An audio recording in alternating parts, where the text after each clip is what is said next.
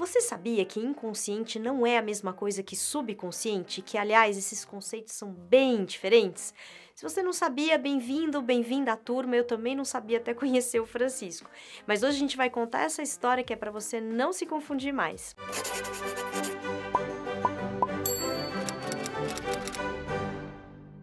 Lembrando que esse episódio está disponível para você no YouTube, no Facebook, também no IGTV e em podcast que você pode acessar pelo Spotify, pela Apple, pelo SoundCloud ou pelo Stitcher. E lembre-se de assinar o nosso canal no YouTube. A gente vai começar contando que existem muitas aproximações históricas que justificam até certo ponto essa confusão que as pessoas fazem entre inconsciente e subconsciente. A primeira aproximação histórica é que os dois conceitos começaram a ser desenvolvidos no final do século XIX e ganharam força na virada do século XX. Aquela foi uma época muito rica para a psicologia e para a psicanálise, porque elas estavam despontando como ciências e estavam tendo uma influência muito grande sobre o pensamento e a cultura. E são exatamente esses dois saberes que estão no centro da questão, porque o subconsciente é um conceito da psicologia e o inconsciente é um conceito da psicanálise. Aí, se você for como eu e a Nina também, que ela habita esse corpo e também tinha essa dúvida, pode estar se perguntando: e qual é a diferença entre a psicologia e a psicanálise?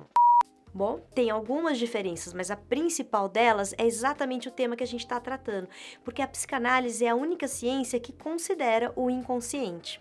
Então, retomando, foram os pais dessas duas ciências que criaram esses conceitos. No caso do subconsciente, foi o pai da psicologia norte-americana, William James. E no caso do inconsciente, ele foi desenvolvido pelo pai da psicanálise, Sigmund Freud. William James era apenas 14 anos mais velho que Freud. Ele nasceu em 1842 em Nova York e ele dava aulas de filosofia e de psicologia em Harvard. Ele fundou a perspectiva funcionalista da psicologia e a filosofia pragmática. Ele dizia que o subconsciente seria uma espécie de borda da sua consciência, quer dizer, tudo que está nela contido, mas que não ocupa o foco da consciência num determinado momento. Uma boa metáfora para isso é como se fosse a nossa visão periférica, quer dizer, o subconsciente seria como uma visão periférica. Se você quiser olhar o que está lá, você vai ver, mas o teu foco não está na visão periférica, o seu foco está no centro. Olha, é tipo assim quando você tem dor de dente, entendeu? Normalmente, assim, você sabe que tem uma boca cheia de dentes, né? Mas você não pensa nisso. Tá lá na borda da sua consciência. Aí um dia o seu premolar resolve doer. Ah, aí sim, ele vira o foco da sua atenção. Aí você lembra que ele existe. É tipo isso, mais ou menos. Um outro fenômeno que pode ser explicado pelo subconsciente é a diferença que a gente percebe na nossa personalidade de acordo com o contexto que a gente está. Então, você está de um jeito no trabalho, é um outro jeito que você vai reagir, sentir, pensar se você estiver com seus amigos, se você estiver num almoço de domingo com a família. Então, essas diferenças também seriam explicadas pelo subconsciente. Gente, isso é normal, entendeu? Até saudável, né? Porque eh, imagina se você troca, né? Vai, vai pro churrasco com o jeito do, do trabalho ou vai pro trabalho com o jeito do churrasco, enfim. Aí sim a gente ia ter uma questão, né? Que nem eu, por exemplo. Eu tenho eu, tem eu, tem a Nina, tem a outra que habita esse corpo, entendeu? Não sei quem que é o lado A, quem que é o lado B, eu não sei disso exatamente, mas a gente convive perfeitamente, entendeu? Não é que a gente tem assim múltiplas personalidades só porque tá indo de uma situação para situação. Não, não, bem, bem tranquilo tranquilo. Pois é, essas personalidades secundárias são recursos e repertório social que a gente tem para interagir em uma ou outra situação. Agora, não dá para confundir com inconsciente. O inconsciente é uma estrutura da nossa mente e ele é responsável pelos nossos atos falhos, pelos lapsos, pelos xixes, pelos sonhos, pelos esquecimentos, pela maior parte do nosso mundo interno. Existe um desenvolvimento saudável do nosso psiquismo que é garantido pelas relações inconscientes. Uma outra coisa importante para não confundir subconsciente com inconsciente é que o subconsciente ele pode estar acessível, ele está acessível à nossa atenção. O inconsciente não, não adianta fazer força que você não consegue chegar lá. Ele permanece inacessível. O subconsciente ele tem limites, o inconsciente ele não tem. É comum ouvir os psicanalistas falarem que sempre vai ter um resto do inconsciente no nosso universo psíquico.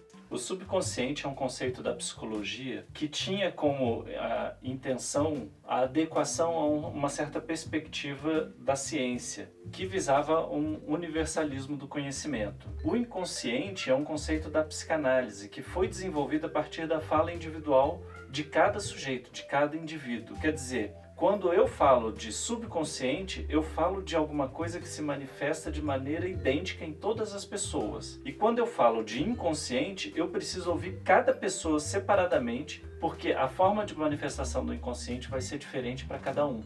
E não dá para misturar os dois, né? Quer dizer, você dizer, ah, eu tenho o inconsciente, o consciente, o subconsciente. Não, não dá, gente, porque aí é, é como se dissesse assim: olha, eu tenho um barco, mas eu, eu quero usar o barco na estrada. Eles não se misturam, sabe? Tipo feijão com leite condensado. Embora algumas pessoas até tentem misturar, mas não é o caso, não é o caso.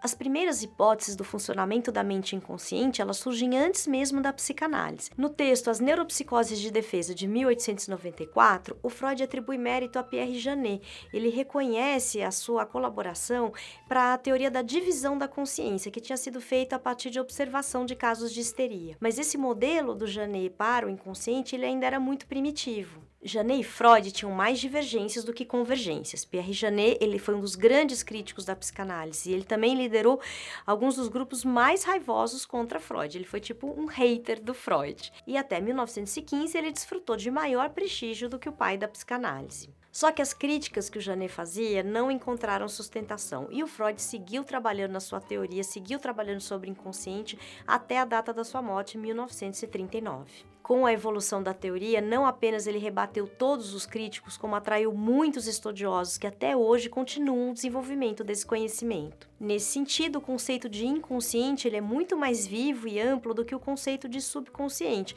que teve o seu período de ouro apenas durante a vida do William James. Então, se você quer trabalhar suas angústias, seus traumas, seus sofrimentos, e também ela, que está muito famosa, a sua inteligência emocional, precisa passar da borda, que é o subconsciente, e mergulhar nas profundezas do inconsciente. Se você gostou desse vídeo, curta, comenta, compartilha, a gente agradece. Até o próximo.